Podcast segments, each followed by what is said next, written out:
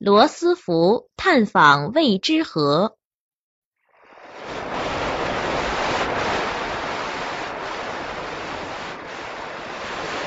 在巴西高地内陆，即巴西西部马托格戈索大森林区的西端，有一条多维多河，它就是世人所称的未知河。河流从发源点到入海口长达一千五百多公里，河宽约有一千五百米，落差十五米。此条未知河以峡谷多而闻名，船只无法做全程的航行。多维多河是马德拉河最大的支流，马德拉河又是亚马逊河诸多支流中最大的一支。一九一四年之前，任何一个有关南美的地图都没有标记多维多河的名字，就连当时英制最详细的巴西地图，也仅以虚线在注入马德拉河口的地方表示这条河的存在。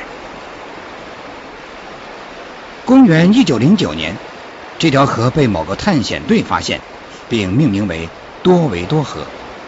因为当时没有人知道该河的流向，也不知道它终止于何处，因此探险队才以多维多称之。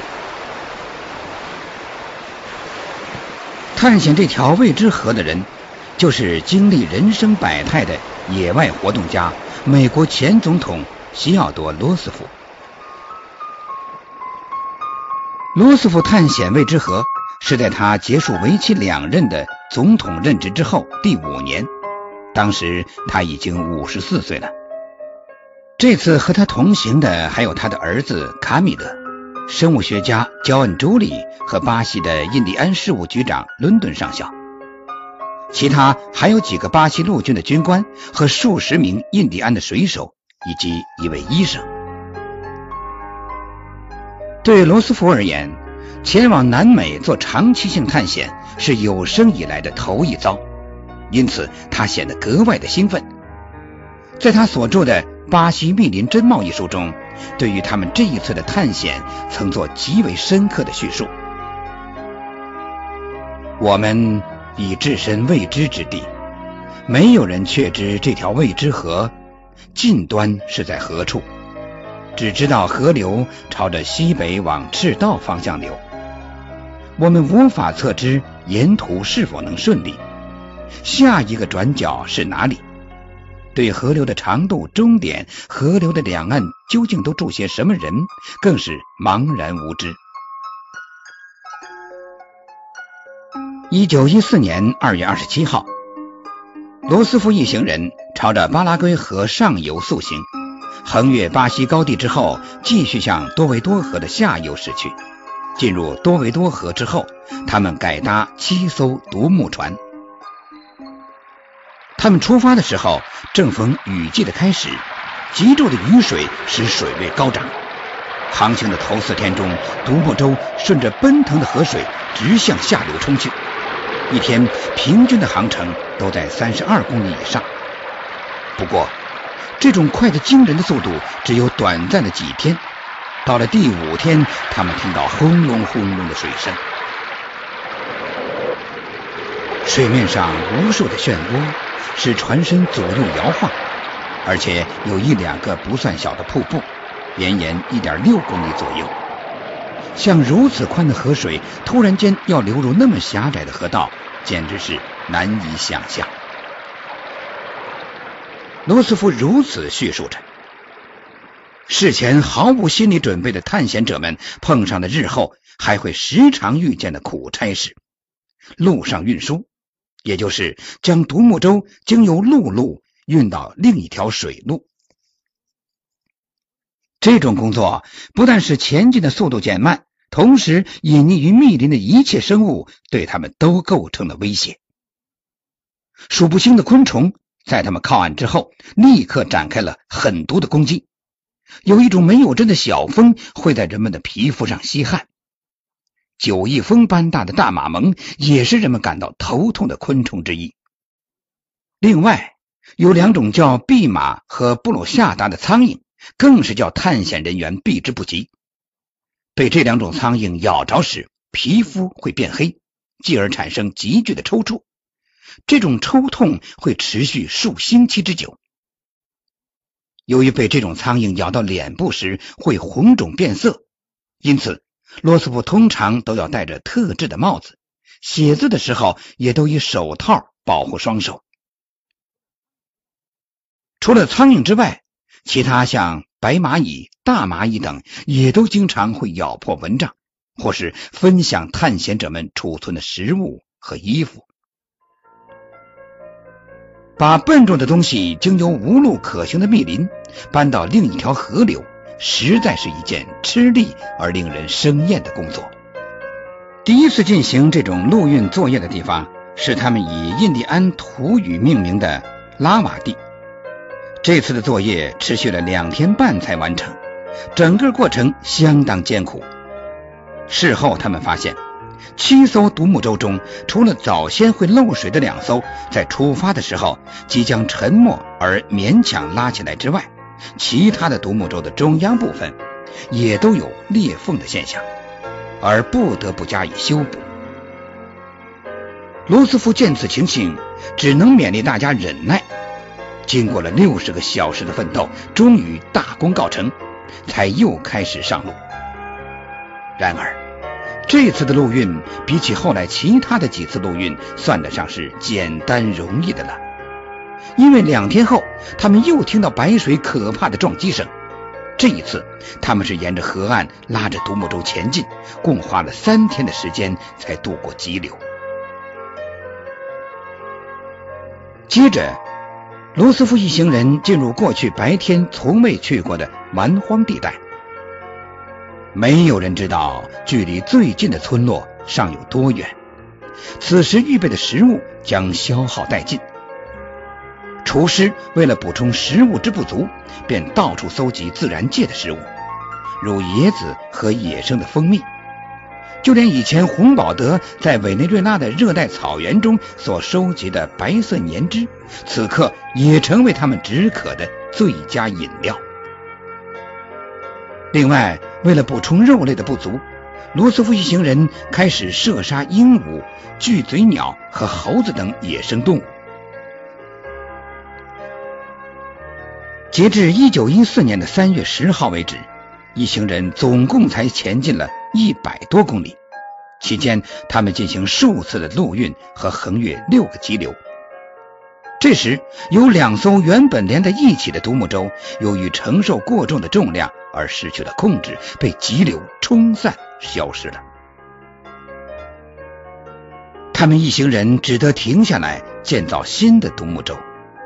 如此一来，又耽搁了数天的路程，而且经过几番折腾之后，他们的身体逐渐的衰弱了。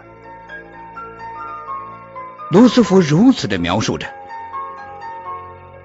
每个人的手、脸或其他的部位都发肿而痛苦不堪，而且因为下雨和天气闷热的缘故，我们的身体无时无刻不是湿淋淋的，身上的衣服也不曾干过。三月十三号，将行李搬上新建造的两艘独木舟之后，他们又继续向下游航行。不久，他们又遇见一个急流。此刻，他们为了节省时间，所以直接向急流冲去，再不采取陆运的方式。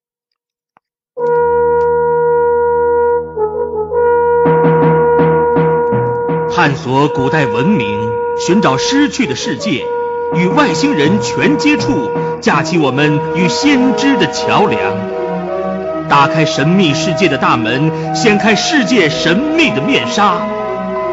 金谷奇观。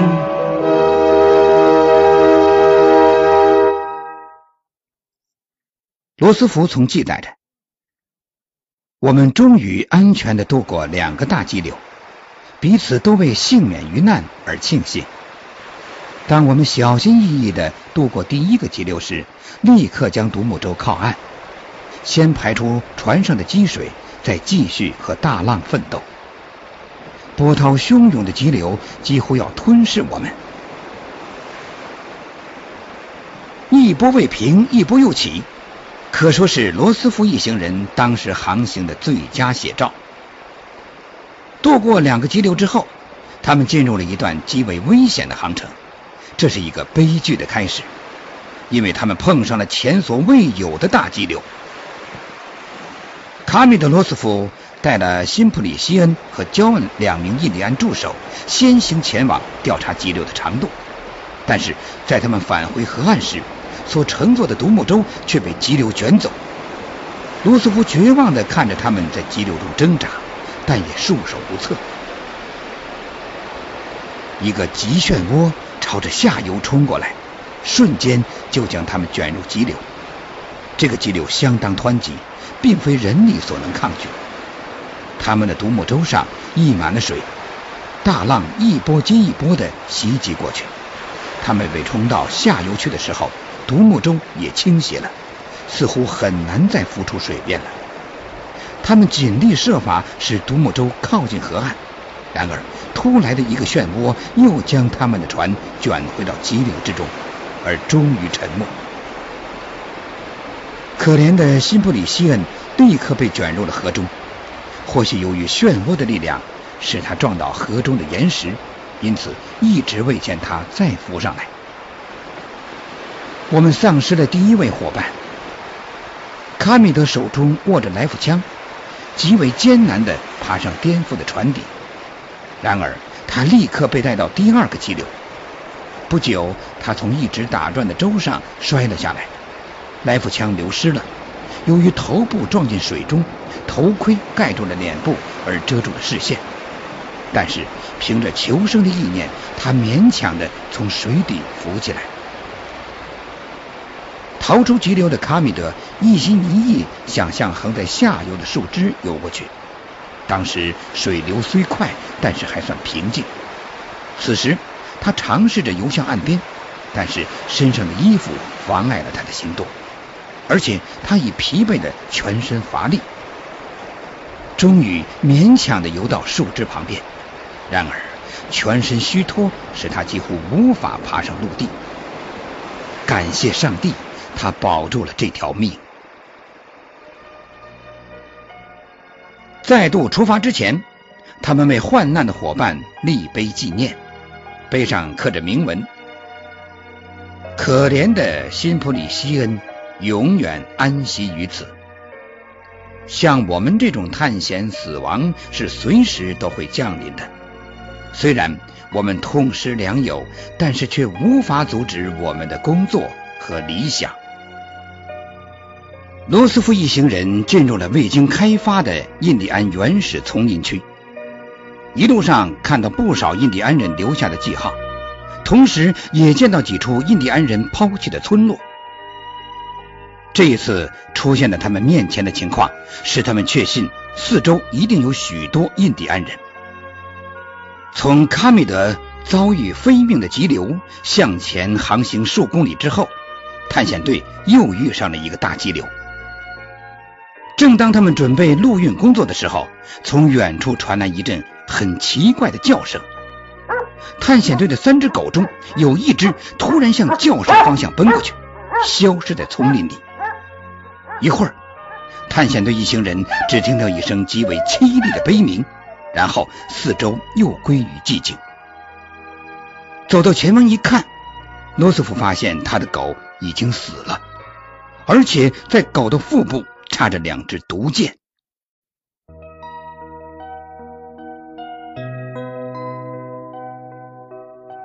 您现在收听的是《金谷奇观》。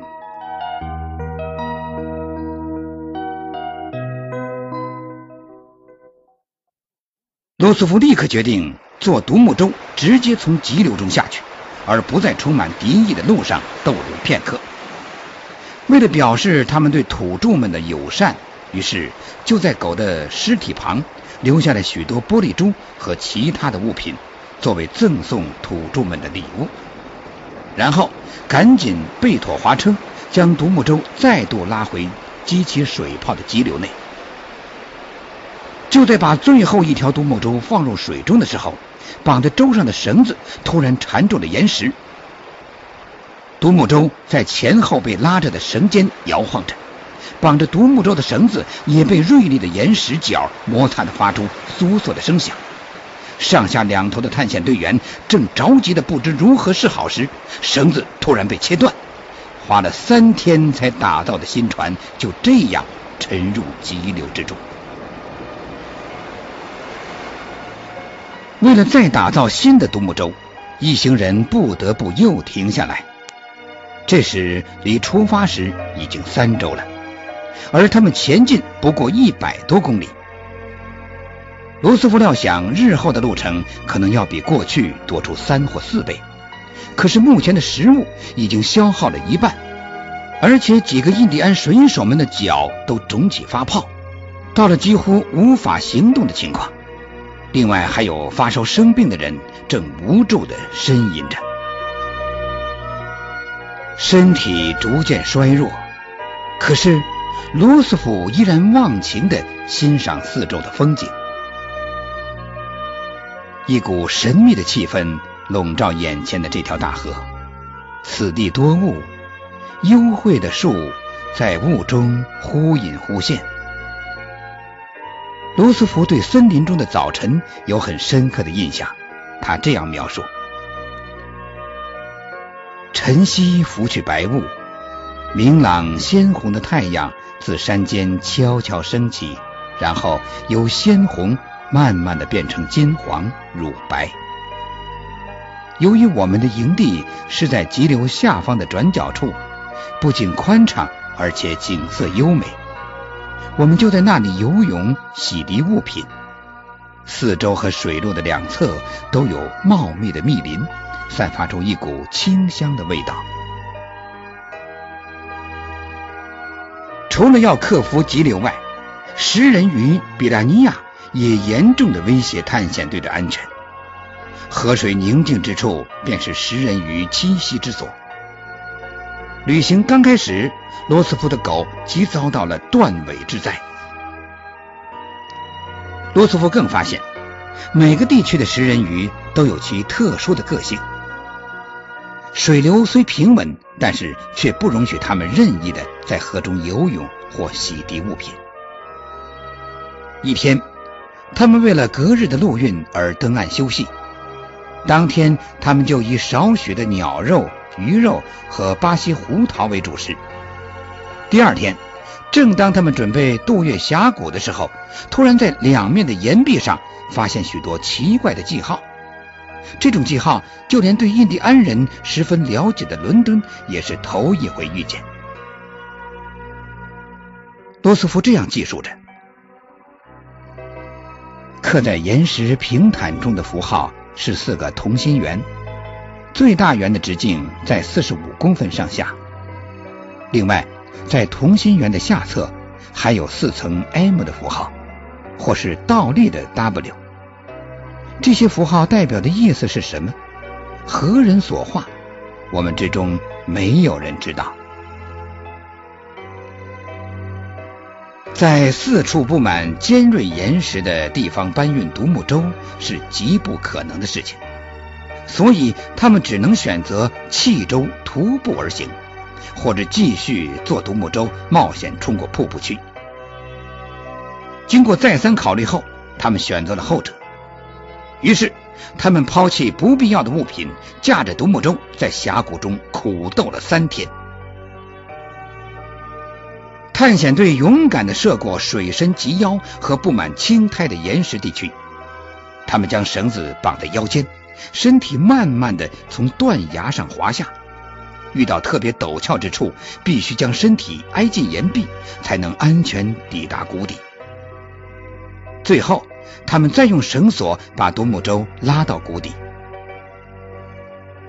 探险队顺利的接下五艘独木舟。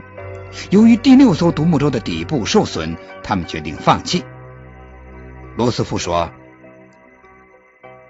我们不畏艰辛的度过接二连三的急流，屈指一算，也有一个月的时间。